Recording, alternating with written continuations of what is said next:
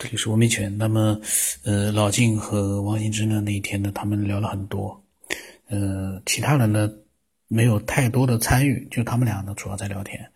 我呢是今天在录的时候呢，还有昨天也录的，前天也录的，呃，他们聊的内容还蛮多的。呃，录的时候呢，我听了一些他们的聊天的内容，呃，非常的精彩。那么我们今天啊。我们再接着上一次的这个内容，我们再往下再听一听，看看他们又聊到了一些什么样的内容。随之来的就是一个不安全感，所以他一定要制衡。这一制衡本身也是一种平衡方式，对吧？我给你在中东也好，在呃东南亚也好，在太平洋也好，包括都包括俄罗斯，我就把你们都搞乱了以后，倒反而是我努力去互相平衡，中间去呃。游刃有余了，那这也是一种他理解的平衡，对吧？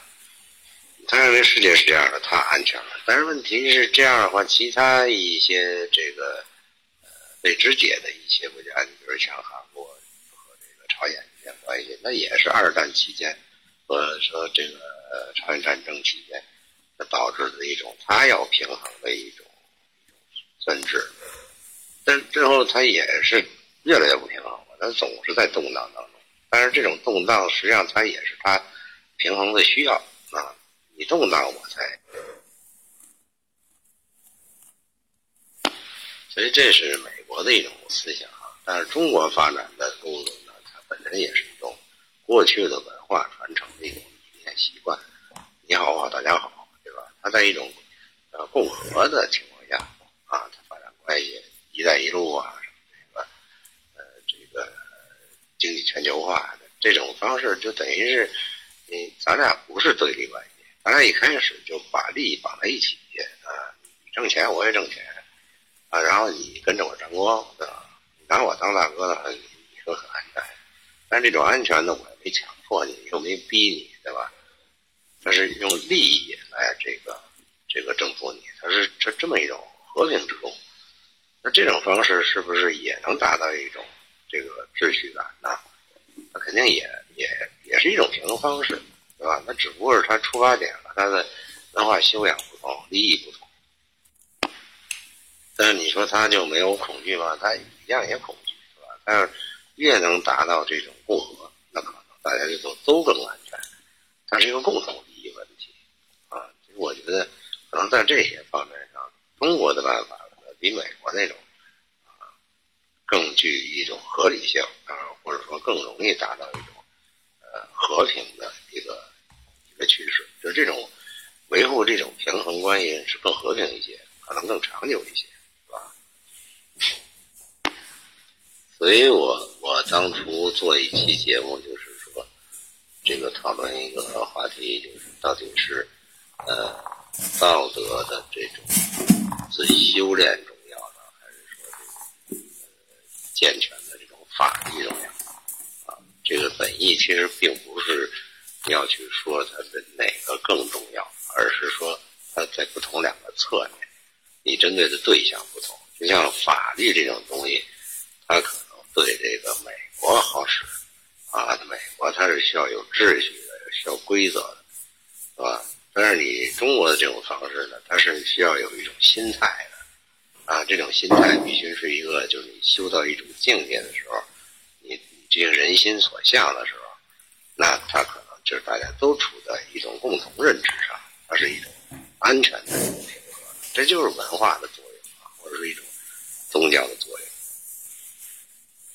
实际上还是一样的，中国不是也走上了这这这种那个科学这条路吧，对吧？他中国也是科学是跟着美国，对吧？跟着美国，紧跟着美国吧。现在甚至有点慢慢的，也许以后会就会超越这个美国，这都是有可能的。但大体的背景还是还是一个主流，还是这个样子吧，都没有变化。不管中国也好，美国也好，他们也都是这么发展的，没有本质上的区别。它现在这种科技、高科技的这个发展的呃目的啊，我觉得其实已经不是，呃、就是很很很简单的一种目的性了，就是为了造福人类。其实完全已经不仅仅是这个，它它牵扯到很多层面，比如说经济发展的这个呃这个话语权、规则的制定权。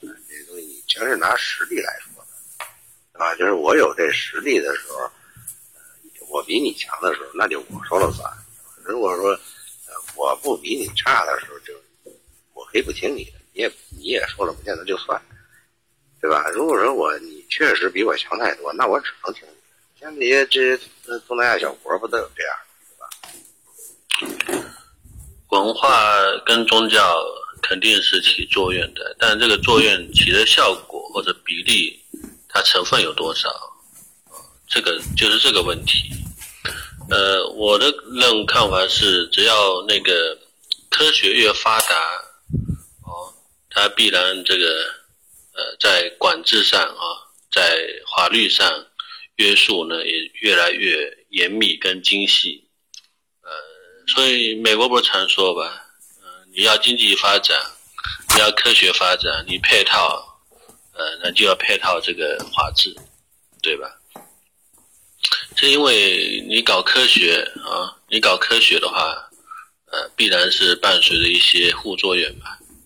那互助院他就用法律来约束这个互作用，呃，这一脚是油门，一脚刹车吧，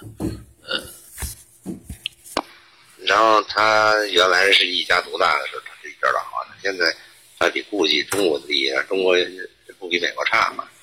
力量越来越接近的时候，他就得就得两边形成关系，都不能得罪，都各有需求，这就是一个能量关系问题。这背后都是一种能能量平衡的关系，自然它就会达到一种平衡，它会找一种平衡，否则你就生存不下去。你夹在两个大国之间，你选择战，那可能谁让呃真给你急了动手的时候，你肯定不是对手，对吧？那如果人家不帮你，你死掉。